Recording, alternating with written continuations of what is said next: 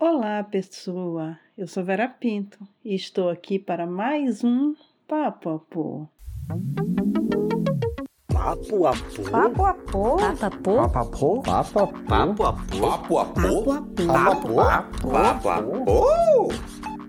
Não importa se você é aposentada, apologética, apoteótica ou apoquentada. Aporta aqui, pessoa. Este podcast é feito para você. Se você gostar, se inscreva no nosso canal no YouTube, nas plataformas de podcast e divulgue nosso trabalho. E se puder, passe um pix para nós. Contato papapô.gmail.com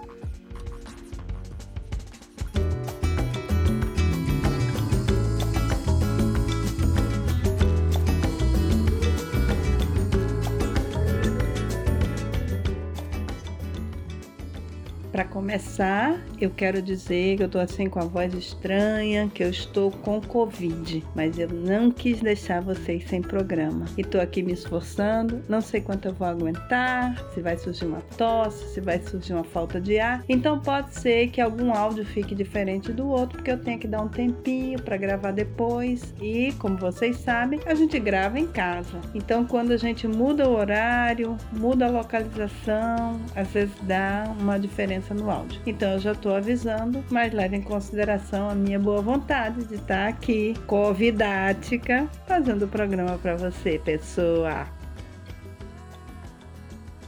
No programa de hoje eu vou falar sobre uma coisa é, bem triste, não é? Mas que é importante a gente sempre estar tá lembrando, que são os horrores da guerra. E ainda mais nesse momento. Que, aliás, não é só esse momento, né? Este momento é de uma guerra na Europa. Talvez por isso eu culpe mais os noticiários. Mas a gente vem convivendo com guerra, eu tenho certeza, eu e você, desde que nós nascemos. Não é verdade? E esses horrores da guerra precisam ser lembrados para que talvez um dia a gente se livre dela. A minha inspiração para fazer o programa de hoje veio de um texto que eu li, um pequeno conto do Hemingway. E ao ler este conto, eu me lembrei da Guerra Civil Espanhola, algo muito marcante ainda hoje, né? está muito presente ainda na memória do povo espanhol. E como eu vivi lá, acompanhei é, muitos comentários, debates sobre este tema. Mas eu nunca tinha parado para observar que as marcas da guerra civil estavam ali, naquelas ruas de Madrid que eu passava diariamente, seja para ir para a universidade, seja para passear. Até que eu conheci uma pessoa que era historiadora e ela andando comigo nas ruas de Madrid começou a me mostrar os buracos de, de fuzil, feito por fuzis, né? Os, os buracos feitos por metralhadoras. E eu fiquei impressionada, né? Porque eu nunca tinha imaginado o que aquilo significava. Então, no programa de hoje, eu vou falar um pouquinho sobre essas marcas da guerra na, na cidade de Madrid. Elas existem em toda a comunidade, né? Mas eu vou falar especificamente das, das marcas na cidade.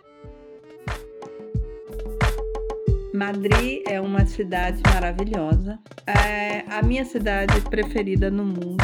Eu não conheço todas, mas eu sei que Madrid é a minha cidade preferida pelo afeto que eu tenho para aquela cidade e como eu me sinto quando eu chego lá. Essa coisa de viagem, de cidade, é, é muito subjetivo, né? Não sei se tem a ver com, com outras vidas, não sei o que eu creio em relação a isso, mas eu sei que existem cidades que a gente pisa e a gente nota aqui eu sou feliz, aqui eu gostaria de ficar para sempre, e outras não, embora sejam cidades belíssimas. Eu tenho até uma história muito engraçada sobre isso, que eu conheço uma cidade na Espanha, um pueblo bem pequenininho chamado Chinchón, que eu digo que para todo mundo que eu gosto mais de Chinchon do que de Paris. E um amigo meu espanhol disse-me uma vez: Ah, se o prefeito de Chinchon te conhecesse, te dava uma medalha, porque você é a única pessoa do mundo que deve dizer que gosta mais de Chinchon do que de Paris. Mas é porque eu gosto de me surpreender.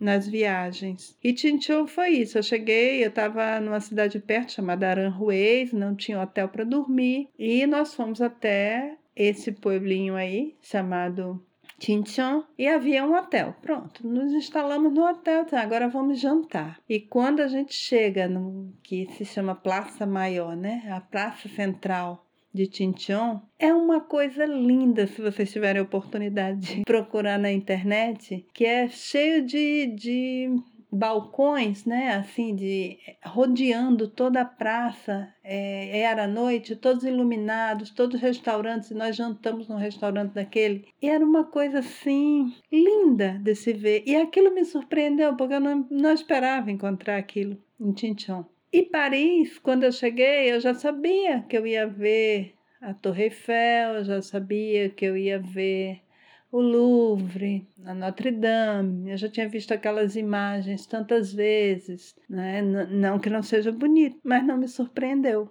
Então eu não tenho grande apreço nem vontade de voltar a Paris, mas eu tenho vontade de voltar a Tinchon. Até para ver se eu me surpreendo novamente. Estou começando a ficar rouca, hein?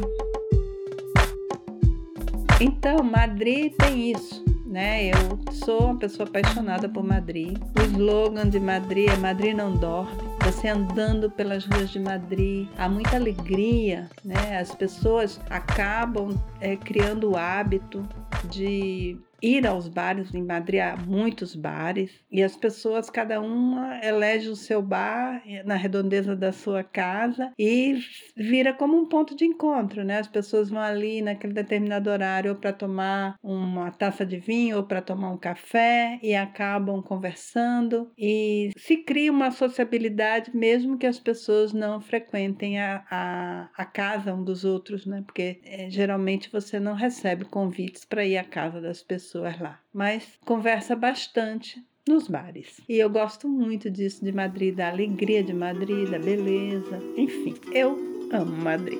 Mas, como eu disse, eu não conhecia esse esse resquício da Guerra Civil Espanhola lá. A Guerra Civil Espanhola, ela iniciou em 1936 e durou até 1939. Foram só três anos, mas foram três anos de chumbo grosso.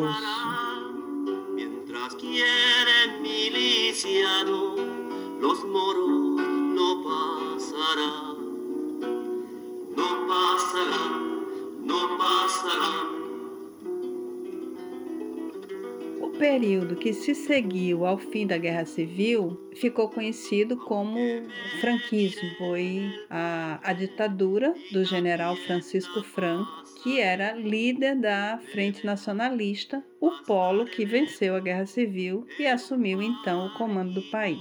Para você entender um pouco, a Espanha entre os anos 23 e 30 vivia uma ditadura de Miguel Primo Rivera, e essa ditadura caiu sob pressão popular. O presidente eleito permaneceu no cargo até 1936. A monarquia foi derrubada e foi proclamada a República. Com isso, foram implantadas a expansão do ensino básico, a reforma agrária, e essas medidas começaram a amedrontar as elites conservadoras.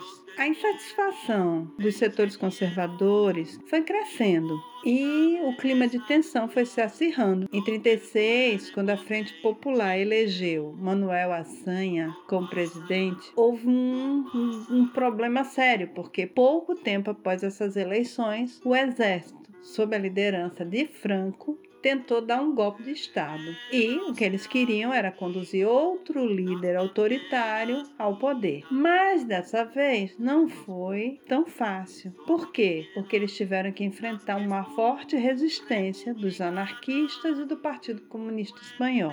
Dessa forma, formou-se duas principais linhas de combate da Guerra Civil: a Frente Popular, que era republicana e que concentrou em si as forças da esquerda, tanto pelo governo governo que havia sido eleito, como pelos sindicatos, os comunistas, os anarquistas, os operários, os camponeses e tinha o apoio da União Soviética. A outra linha de combate se chamava Movimento Nacional. Era de direita, liderada por Franco, articulada em torno da Falange Espanhola tradicionalista e por setores das Forças Armadas. Era um movimento que se inspirava e era apoiado pelo fascismo italiano e pelo nazismo alemão. Então, esse confronto durou três anos, mas deixou um milhão de mortos e incontáveis desaparecidos.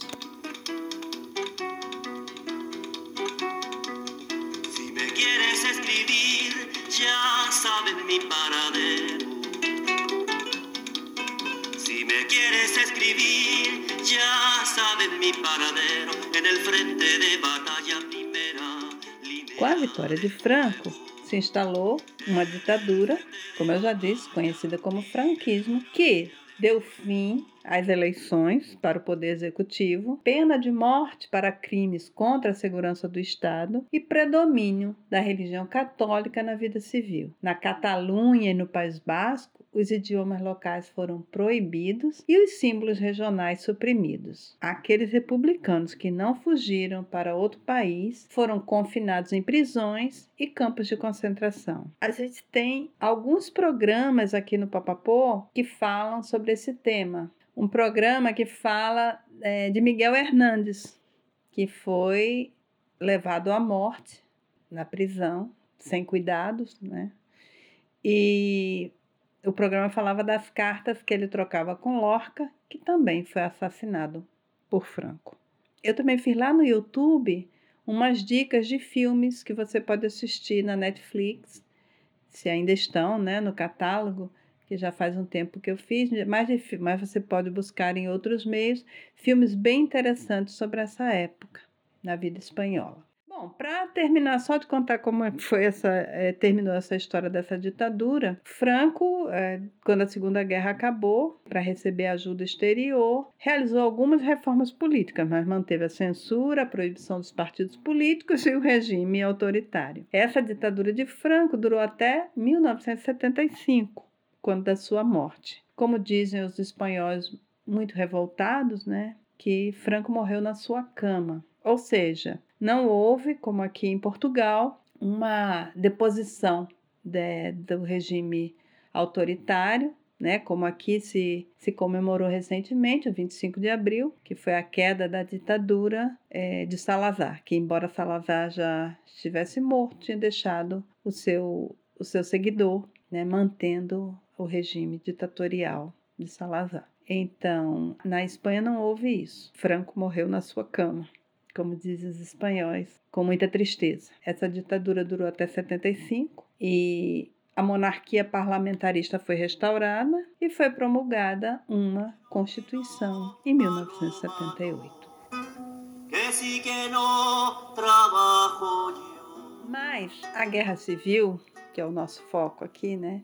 Foi muito mais que uma luta pelo poder. Na verdade, ela foi o primeiro enfrentamento de duas correntes políticas do século XX, o fascismo e o socialismo. Segundo alguns historiadores, a Guerra Civil foi como um ensaio para a Segunda Guerra Mundial. Pois na Guerra Civil os nazistas experimentaram várias das suas táticas militares no território espanhol. Então, quando você andar por Madrid, passeando, aquelas ruas lindas, tomando aquele vinho maravilhoso, ouvindo aquela música contagiante, lembre também que lutaram pela democracia naquele país. Então, milhares de soldados combateram naqueles lugares em que a gente passa quando a gente visita essa cidade maravilhosa. Anda, jaleo, jaleo, ya se acabó el alboroto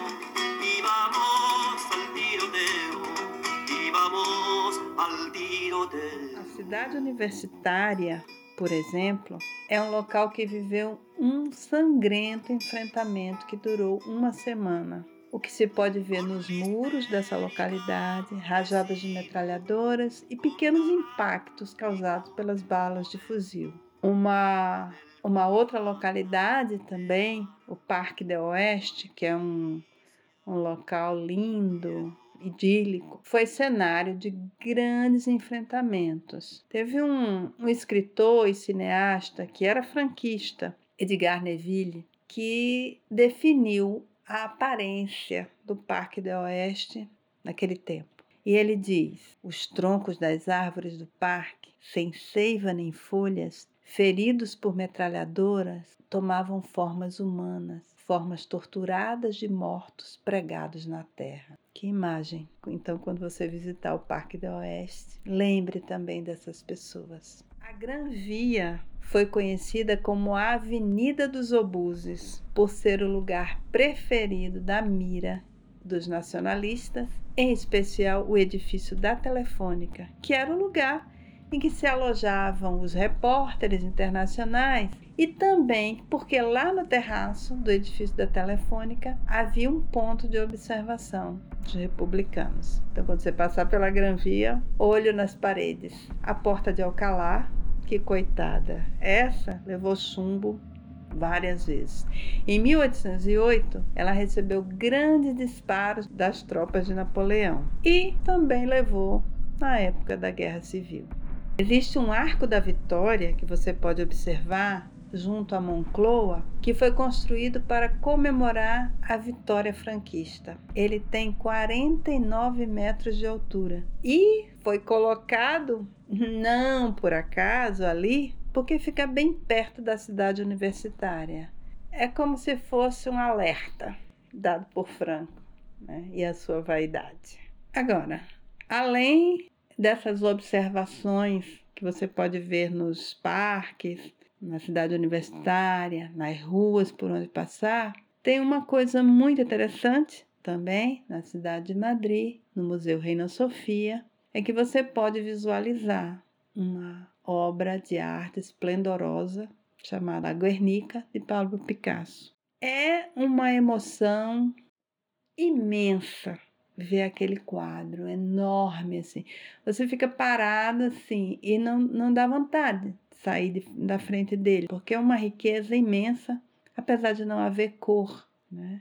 Picasso abdicou das cores ao fazer a Guernica. Eu morava perto do Museu Reina Sofia e a partir das seis da tarde, inclusive isso é uma dica se você tá, vai visitar Madrid, a partir das seis da tarde você pode pegar o ingresso gratuitamente e ficar no museu, não me lembro se é uma hora ou duas horas. E, e eu ia né, olhar o quadro de Picasso, ficava lá sentada olhando e pensando sobre aquilo.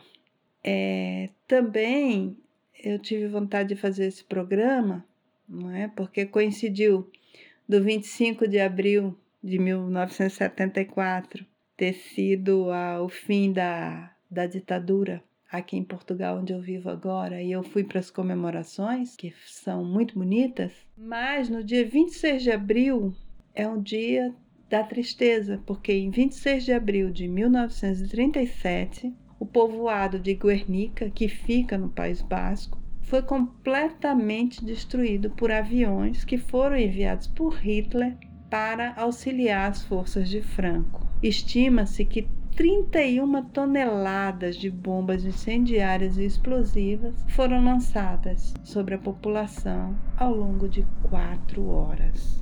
A história desse quadro é porque o governo republicano já havia encomendado a Picasso uma obra que claro, né, que tivesse a ver com, com política para ser colocada no pavilhão espanhol na Exposição Universal em Paris. Quando ele estava fazendo os estudos para ver o que ia fazer, aconteceu essa, esse ataque a Guernica. E aí o Picasso resolveu criar uma obra que retratasse esse fato. E essa obra se tornou um ícone antiguerra. Picasso, como eu já disse, abdicou das cores, é uma obra em preto e branco, e que você sente o horror daquele momento ao ver aquele quadro. O Picasso pediu que o Museu de Arte Moderna de Nova York conservasse o quadro até que a ditadura de Franco acabasse, e ele deixou claro que o quadro só voltaria à Espanha quando a República fosse restaurada. O Albert Camus tem uma frase que retrata de uma forma muito bonita a tristeza e a força desse momento histórico da Espanha. Ele diz assim: Foi na Espanha onde os homens aprenderam que é possível ter razão e, ainda assim, sofrer a derrota, que a força pode vencer o espírito e que há momentos em que a coragem não tem recompensa. E para que a gente lembre mais uma vez o que foi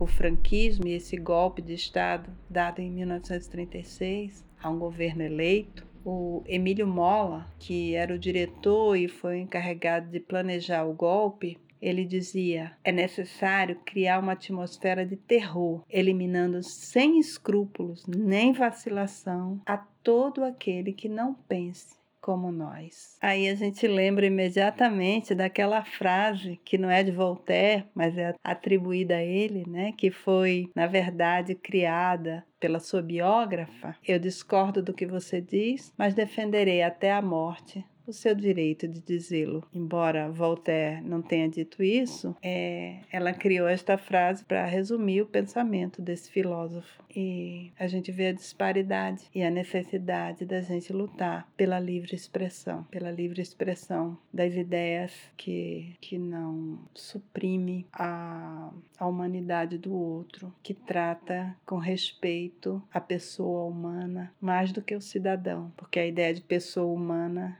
superior à ideia de cidadania. Porque cidadão é o que é o que vota, é o que participa e é aquele que não tem nem registro de nascimento. Ele é uma pessoa humana e também a gente tem que ter um respeito sagrado às suas ao seu ser.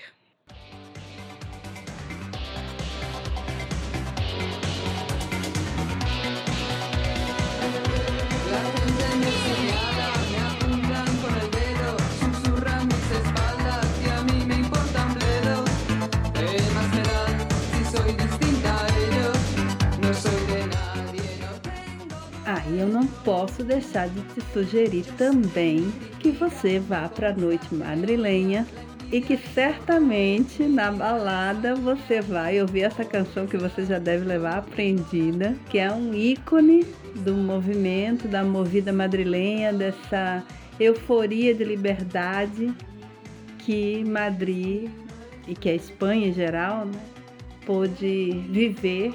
E essa canção é presente nas baladas e todo mundo fica muito eufórico, dança, canta com muita efusividade. Esse, esse hino à liberdade, composto e aí cantado por Alaska. É imperdível.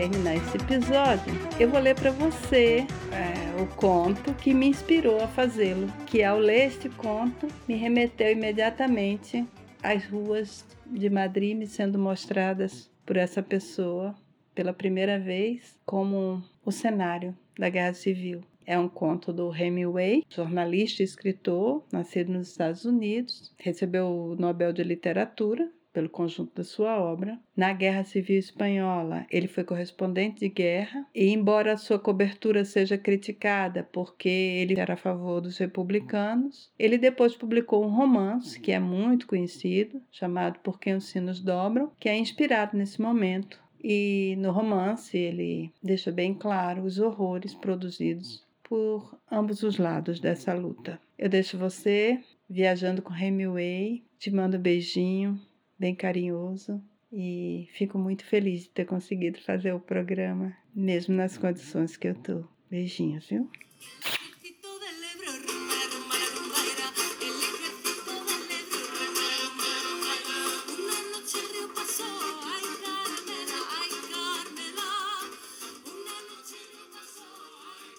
O velho na ponte. Um velho, com óculos de aro de aço e roupas cobertas de pó, estava sentado à beira da estrada. Havia uma ponte de madeira que cruzava o rio, e carros e caminhões, e homens, mulheres e crianças a atravessavam. Carroças puxadas por bois subiam cambaleando pela encosta íngreme quando deixavam a ponte. E os soldados ajudavam empurrando os raios das rodas. Os caminhões subiam, inchavam e partiam em alta velocidade, e os camponeses avançavam, afundando-se na poeira até os tornozelos. Mas o velho ficou ali sentado, sem se mexer. Ele estava cansado demais para continuar. Minha missão era cruzar a ponte, ir até a fortificação militar que a defendia e descobrir até onde o inimigo havia avançado. Obedeci e voltei pela ponte. Agora havia menos carros e poucas pessoas a pé, e o homem ainda estava lá. De onde vem? perguntei-lhe. De São Carlos, disse ele e sorriu. Era sua cidade natal, por isso o encheu de satisfação ao mencioná-la, e ele sorriu. Cuidava dos animais, explicou. Ah, eu disse, sem entender muito bem. Sim, ele disse. Já vês, eu fiquei cuidando dos animais. Fui o último a sair de São Carlos. Ele não tinha pinta de pastor nem de vaqueiro. E depois de observar suas roupas pretas empoeiradas, o rosto cinza coberto de pó e os seus óculos de aro de aço, eu disse: Que animais eram? Vários animais, disse ele, balançando a cabeça. Eu tive que deixá-los. Eu estava olhando para a ponte e o aspecto de paisagem africana que tinha o delta do Ebro, imaginando quanto tempo levaria para ver o inimigo. E o tempo todo eu estava atento, se ouvia os primeiros ruídos que denunciariam aquele evento misterioso chamado contato. E o homem ainda estava lá, sentado. Que animais eram? Perguntei. Três tipos de animais ao todo, explicou. Havia duas cabras e um gato. E quatro pares de pombos. E você os deixou? Eu perguntei. Sim, por causa da artilharia. O capitão me disse para sair por causa da artilharia. E você não tem família? Perguntei enquanto olhava a outra extremidade da ponte, onde as últimas carroças desciam apressadamente a encosta da margem. Não, disse. Apenas os animais de que lhe falei. Ao gato, naturalmente, não vai acontecer nada. Um gato sabe se cuidar, mas nem quero pensar no que vai acontecer com os outros. De que lado você está? Perguntei-lhe. Eu não tenho lado, disse ele. Tenho 76 anos. Caminhei 12 quilômetros e acho que não posso mais continuar. Este não é um bom lugar para ficar, disse eu. Se você conseguir chegar lá, há caminhões no desvio de Tortosa. Vou esperar um pouco, disse ele, e depois vou em frente. Para onde vão esses caminhões? Para Barcelona, eu disse. Não conheço ninguém nessa direção, disse ele. Mas muito obrigado. Repito, muito obrigado. Ele me olhou sem expressão, cansado, e então, precisando compartilhar sua preocupação com alguém, disse: Nada vai acontecer com o gato, tenho certeza. Não há necessidade de se preocupar com um gato, mas com os outros. O que você acha que vai acontecer com os outros? Bem, provavelmente nada vai acontecer com eles também. Você acha mesmo? Por que não? Disse eu, olhando para a outra margem, onde não havia mais carroças. Mas o que eles vão fazer quando o fogo de artilharia começar? Se eles me mandaram sair por causa da artilharia, você deixou a gaiola dos pombos aberta? Perguntei. Sim. Ah, então eles vão voar para longe. Sim, eles certamente voarão para longe. Mas e o resto? É melhor não pensar nos outros, disse ele. Se você já descansou, se eu fosse você, eu iria, insisti. Levante-se, tente andar. Obrigado, disse ele, e ficou de pé, cambaleou para a frente e sentou-se no chão, deixando-se cair. Eu só cuidava dos animais, disse, sem energia. Mas já não falava comigo. Eu só cuidava dos animais. Nada poderia ser feito por ele. Era domingo de Páscoa e os fascistas avançavam em direção ao Ebro. Era um dia cinzento. Era um dia cinzento e as nuvens estavam baixas, então seus aviões não voaram. Isso, e que os gatos soubessem se cuidar sozinhos, era toda a boa sorte que teria aquele homem.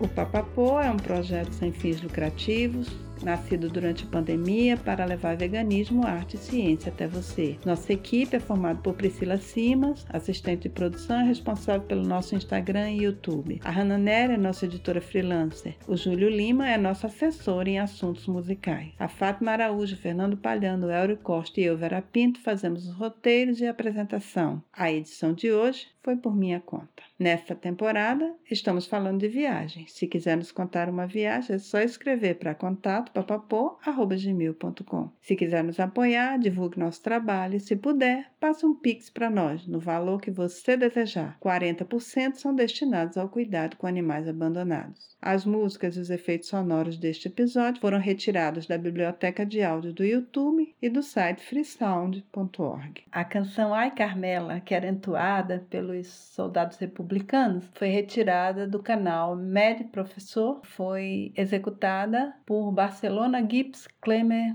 Orquestra. As demais canções da Guerra Civil aqui apresentadas foram retiradas do canal Alerce La Outra Música, gravadas por Rolando Alarcón, Canciones de la Guerra Civil Espanhola.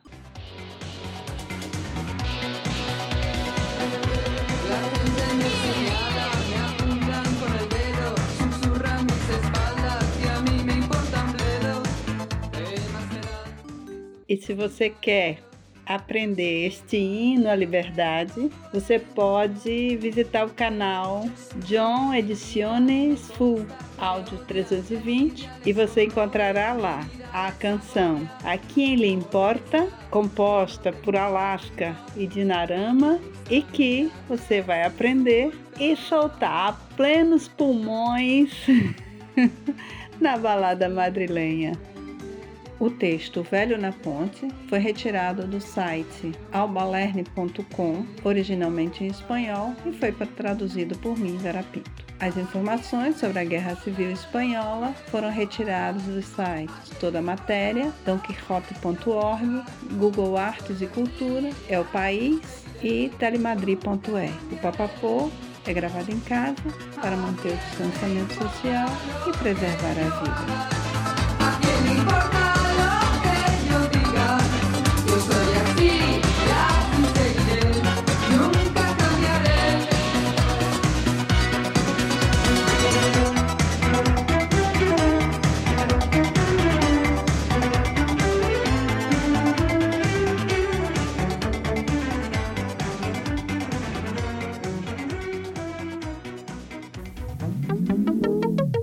Papapu.